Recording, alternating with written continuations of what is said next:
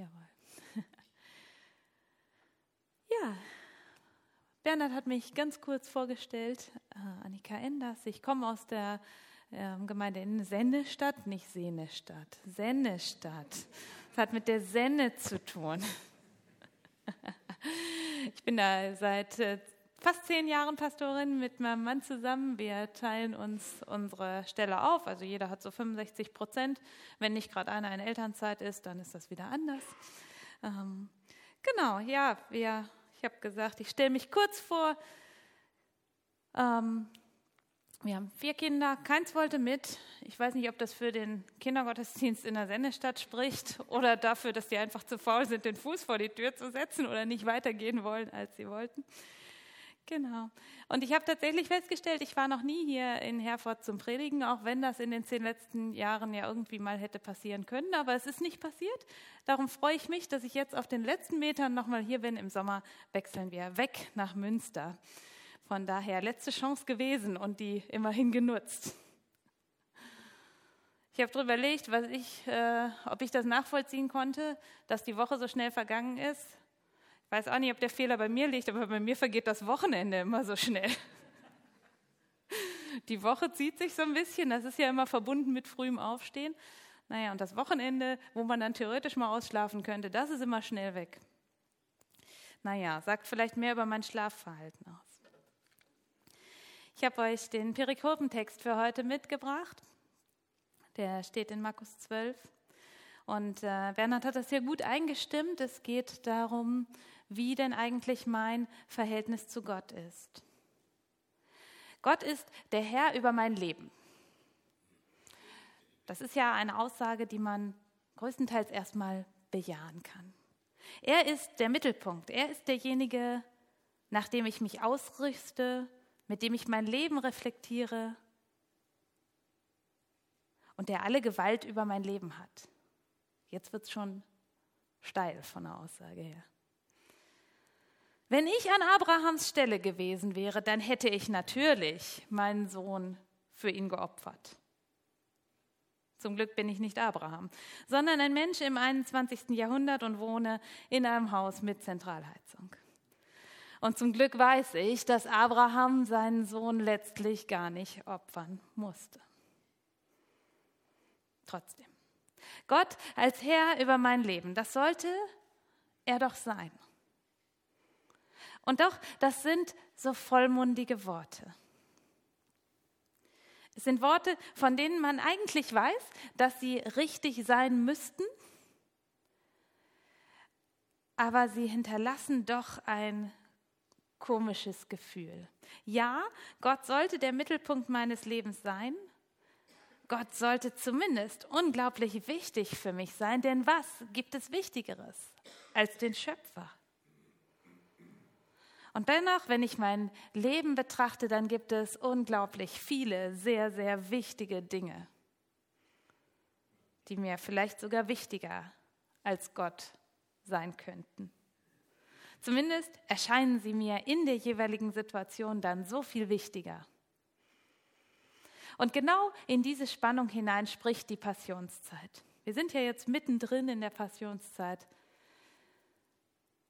Und die stellt die Frage, wo stehe ich? Wo stehe ich mit Gott und wie wichtig ist er in meinem Leben?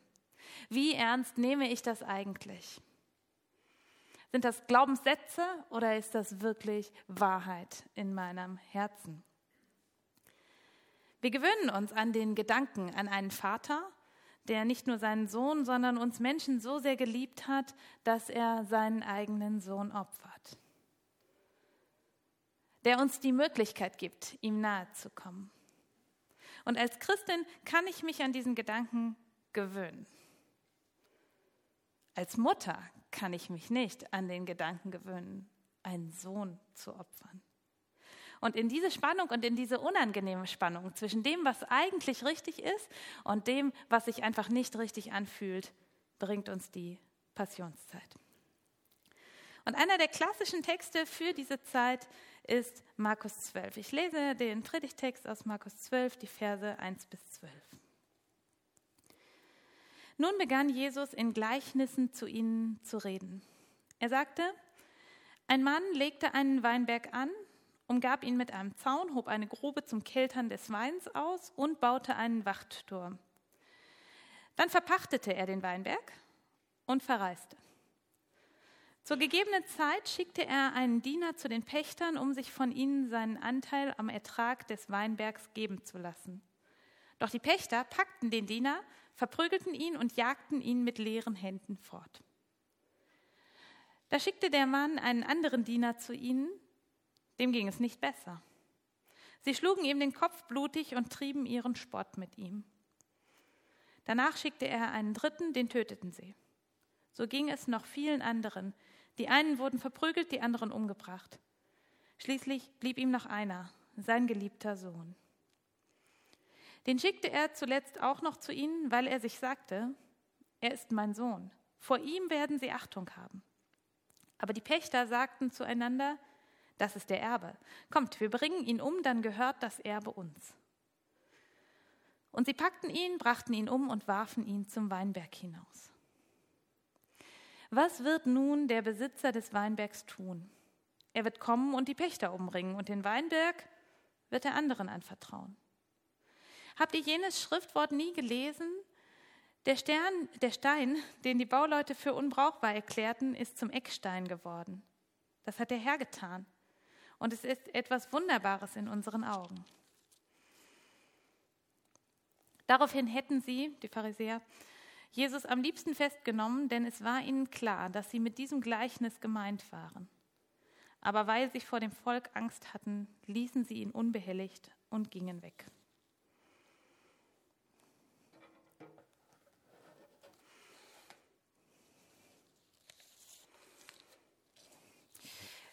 Das ist ein, ein drastisches Gleichnis. Und ich finde, es zeigt mal wieder so deutlich, dass in der Bibel wirklich nichts Menschliches fern ist. Glücklicherweise wissen wir, dass das hier keine Geschichte ist, die erzählt wurde, die so stattgefunden hat, sondern dass Jesus mit diesem Bild grundsätzliches Handeln Gottes veranschaulichen wollte. Und bis zu einem gewissen Grad ist dieses Gleichnis ja total logisch. Ein Mensch pflanzt einen Weinberg und verpachtet ihn. Er investiert also Geld. Er ließ ihn gut geschützt und gut bewahrt zurück und ging außer Landes. Er hatte im Grunde eine Investition gemacht. Er hatte das Kapital in den Aufbau des Weinbergs gesteckt und die tägliche Arbeit wollte er dann anderen geben, die dafür ja auch bezahlt wurden. Eine gängige Praxis zur damaligen Zeit und auch heute funktionieren ja viele Geschäfte noch genau nach diesem Prinzip. Und nun kommt also sein Diener, sein Knecht zurück, um die Pacht zu holen, seinen Anteil an seinem Wernberg. Und dann gibt es darauf ja zwei Blickrichtungen, je nachdem, wie man schaut. Einerseits bekommt dieser Besitzer des Weinbergs ja nur einen Anteil an den Früchten des Weinbergs. Wie hoch der ist, das ist hier nicht aufgeschlüsselt. Andererseits bekommen die Arbeiter, die ja im Grunde die ganze Arbeit getan haben, nun nicht alles, wofür sie gearbeitet haben. Das ist das Prinzip von Verpachtung. Aber es schließt mit ein, dass es schnell dazu kommt, dass die eine oder die andere Seite sich übervorteilt vorkommt. Die Argumente sind schnell bei der Hand. Na toll, sagt der Besitzer, so wenig habe ich von meinem Besitz, die haben sich ja vielleicht gar nicht richtig angestrengt. Was soll das denn? Ohne mich hätten die doch gar nichts zur Verfügung. Und die andere Seite, die Arbeiter im Weinberg sagen, na toll, der Weinberg, der Weingärtner, ich schufte mir den, das ganze Jahr den Rücken krumm und der kommt einmal aus dem Urlaub im Ausland und holt sich das Geld dafür. Ungerecht. Verpachtung ist ein logisches Prinzip, aber emotional fühlt es sich häufig für beide Seiten schlecht an. Und das dient vielleicht als Vorrede, warum die Dinge ihren Lauf nehmen, so wie sie ihn nehmen. Der Knecht, der das Geld nun eintreiben soll, auch schon das Wort, das da gebraucht wird, eintreiben, der wird geschlagen und weggeschickt. Man möchte nicht bezahlen, man möchte den Gesamtertrag für sich behalten. Und so geht es weiter. Was die Knechte des Besitzers des Weinbergs zu sagen haben, möchten die Pächter nicht hören. Sie wollen gar nicht darüber nachdenken, dass es noch jemanden gibt, der ihnen das Land, das sie bestellen, gegeben hat, sondern sie wollen von ihrem Profit nichts abgeben. Und als Lösung schlagen und töten sie die Knechte des Besitzers, bis der sich endlich entschließt, ihnen jemand zu schicken, vor dem sie größten Respekt haben sollen, seinen Sohn.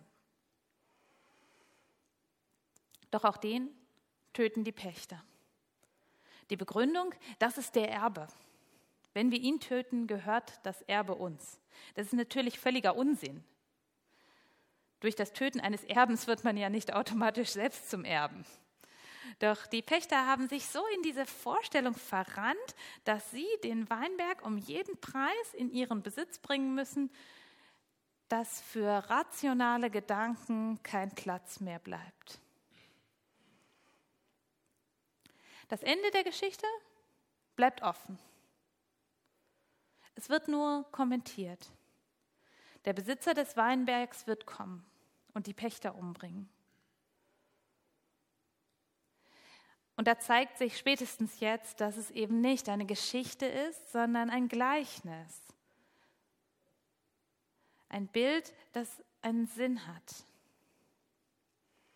Und wenn wir das Gleichnis daraufhin betrachten, dann sind einige Parallelen ganz klar. Jesus antwortet mit diesem Gleichnis nämlich auf eine Frage, auf die Frage der Pharisäer, warum er denn die Vollmacht habe, Dinge zu tun, wie zum Beispiel die Händler aus dem Tempel zu vertreiben. Jesus sagt nicht, das ist meine Antwort auf eure Frage, aber in diesem Zusammenhang steht dieses Gleichnis.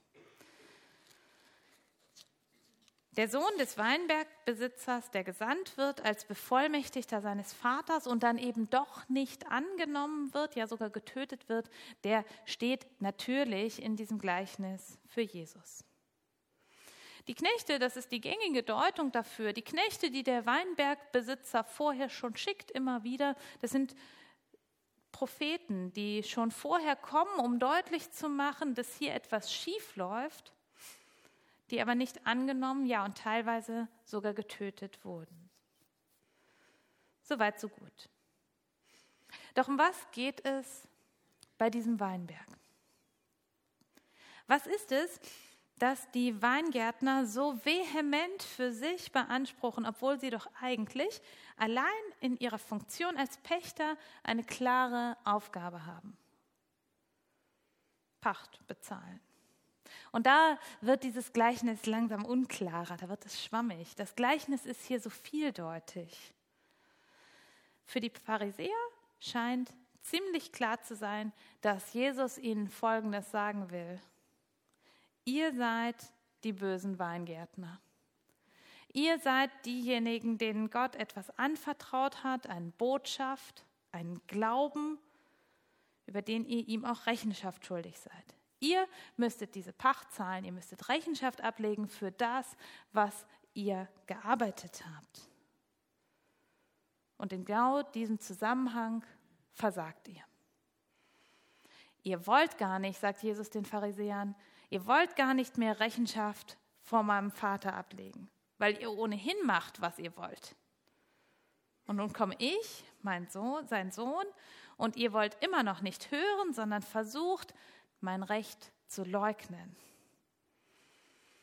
Und das spricht Jesus so nicht aus, aber das kann man in diesem Gleichnis lesen. Und die Pharisäer, die waren ja nicht dumm.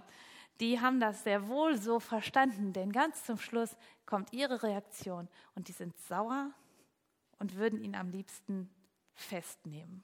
Das wollen sie nicht nochmal hören. Aber ich glaube, dass diese Gleichnisse ja nicht nur für den Moment stehen, in dem sie ausgesprochen sind, sondern dass sie, wie so viele Bibeltexte, so viel mehr Tiefe haben. Sie wenden sich an viele.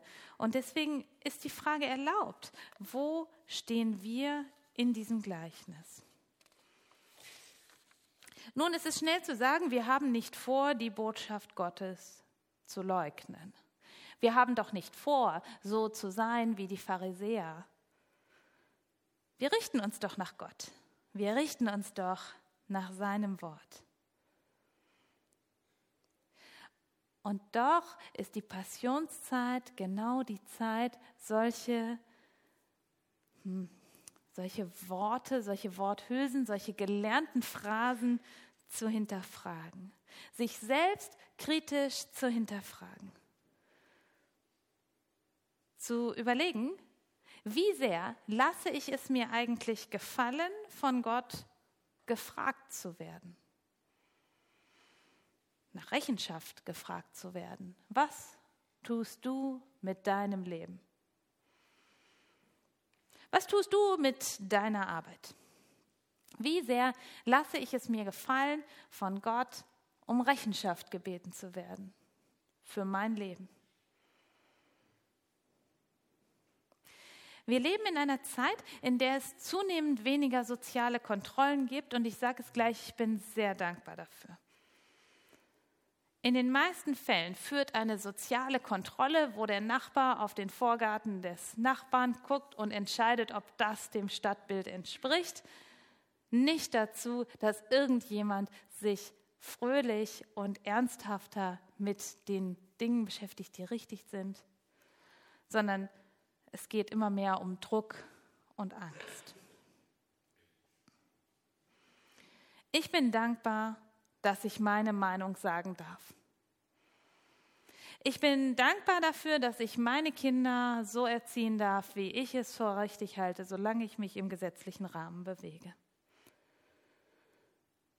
Und ich bin dankbar dafür, dass, wenn ich der Meinung bin, ich möchte meinen Vorgarten mit rosa Marmor verkleiden, meine Nachbarn zwar ein Auge darauf haben dürfen, aber sie da nichts gegen tun können. Soziale Kontrolle führt meistens zu Druck und Heimlichtuerei. Und trotzdem fordert Gott von uns, uns unter einer gewissen Kontrolle zu haben und uns unter eine gewisse Kontrolle zu begeben. Gott sagt, du bist nicht allein Herr über dein Leben, Herrin über dein Leben. Und ich kann das gut akzeptieren, zumindest in der Theorie. Dass ein Gott, der die Welt schafft, der mich geschaffen hat, der mich kennt, der mich liebt und der es höchstwahrscheinlich ja auch besser weiß, dass der von mir erwartet, dass ich ihn nicht vergesse, das erscheint mir logisch. Im Gegenteil, ich bin ja dankbar dafür, dass ich Pächterin sein darf. Dass ich im Vertrauen darauf leben darf, dass ich nicht alles aus mir heraus schaffen muss, sondern dass Gott eine Grundlage gelegt hat. Dass ich mich um Pflege und um Weiterentwicklung bemühen darf, aber dass alles, was dafür nötig ist, von Gott gegeben ist. Ich bin froh, sagen zu dürfen, es gibt etwas Größeres als ich selbst. Aber natürlich gibt es dazu diesen Umkehrschluss zu sagen, dieses Größere, diesem Gott bin ich auch Rechenschaft schuldig über das, was ich tue. Und das kann ja dann in jeden Bereich hineingehen. Ganz klassisches Beispiel, ganz klassischer Anknüpfungspunkt ist natürlich alles, was mit Umweltschutz und Bewahrung der Schöpfung zu tun hat. Diese Welt ist uns anvertraut, diese Welt gibt es nur einmal, wir müssen sie hegen und pflegen. Aber ich glaube, es geht auch auf eine ganz andere, auf eine tiefere, auf eine persönlichere Ebene. Die Frage, die sich stellt, ist doch, kann ich alles, was ich tue, was ich denke, was ich glaube, vor Gott zeigen? Oder gibt es sie, diese Ecken, die ich am liebsten noch nicht mal selber ansehe, geschweige denn Gott zeigen möchte? Glücklicherweise haben wir uns als Kirchen inzwischen davon entfernt zu definieren, welche Ecken das sind, am besten noch für andere. Gott hat uns nicht darauf, dazu aufgefordert, die Polizei für andere Leute zu spielen, die kontrolliert, wer jetzt etwas falsch machen könnte. Wir sind nicht Gottes Polizei, das haben wir verstanden im Wesentlichen. denn Kontrolle führt dazu gar nicht viel. Allerdings macht es das Ganze überhaupt nicht leichter, denn jetzt sind wir ja selbst in der Pflicht. Jetzt sind wir ja selbst in der Pflicht und in der Aufgabe, uns zu prüfen. Und es ist nicht leicht, die Frage zu stellen und sie dann auch noch ehrlich zu beantworten, gebe ich Gott das, was ihm zusteht?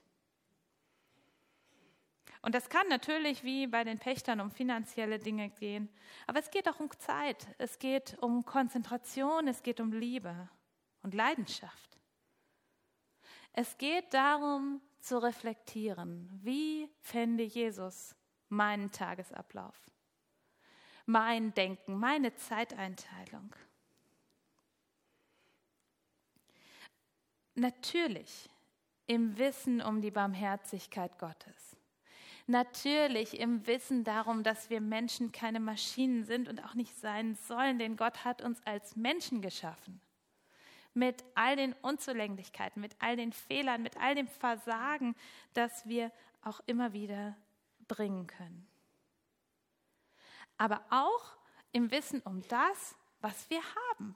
Geschenkt bekommen, Talente, Fähigkeiten, ja auch Zeit auch Begeisterung und Leidenschaft. Und wir müssen uns diese Frage gefallen lassen, wo hinein stecke ich meine Leidenschaft? Wo hinein stecke ich meine Zeit? Wenn wir ein Gleichnis wie dieses hier lesen, dann fällt es leicht zu sagen, ich würde doch Jesus niemals töten. Natürlich nicht. Aber es ist eben nicht ganz so einfach. Jede Missachtung Gottes, jedes Mal, wenn wir uns sagen, ach, einmal ist doch nicht so schlimm. Oder hier sollte Gott mir nicht auch noch reinreden. Jedes Mal, wenn wir das tun, verschieben wir unseren Fokus ein Stückchen weg von ihm. Gott lässt sich in die hinterste Ecke unseres Lebens stellen wenn wir das wollen.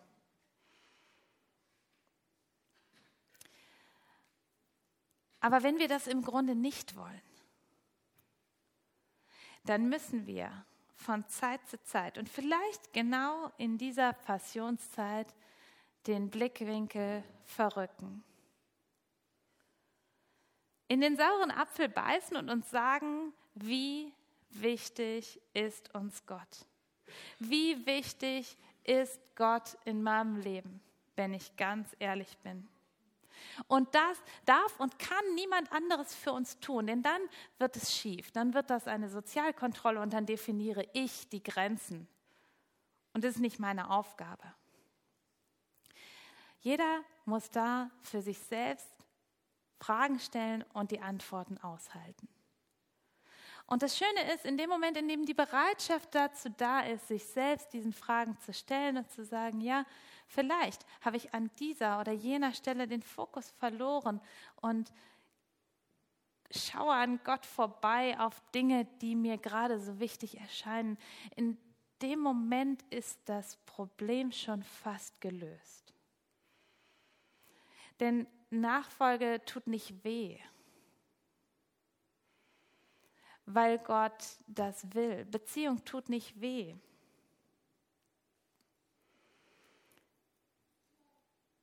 Und deswegen wünsche ich euch und wünsche ich mir, dass wir uns immer wieder die Zeit nehmen, und vielleicht ist es jetzt die Zeit, diesen Fokus neu auszurichten. Auf Gott hin. Nicht, weil wir dadurch perfekt werden, aber weil wir dadurch besser werden. Wie wichtig ist Gott in meinem Leben? Wie viel an meinem Leben gehört ihm und wie viel gehört mir? Und wie will ich ganz ernsthaft damit umgehen? Wir haben gesagt, wir schließen an die Predigt direkt eine Lobpreiszeit an, um genau diesen Fragen nachzugehen. Wir haben Lieder ausgesucht, die das mit in den Fokus nehmen. Wo ist Gott in meinem Leben im Zentrum, an der Seite und wo will ich ihn eigentlich haben? Amen.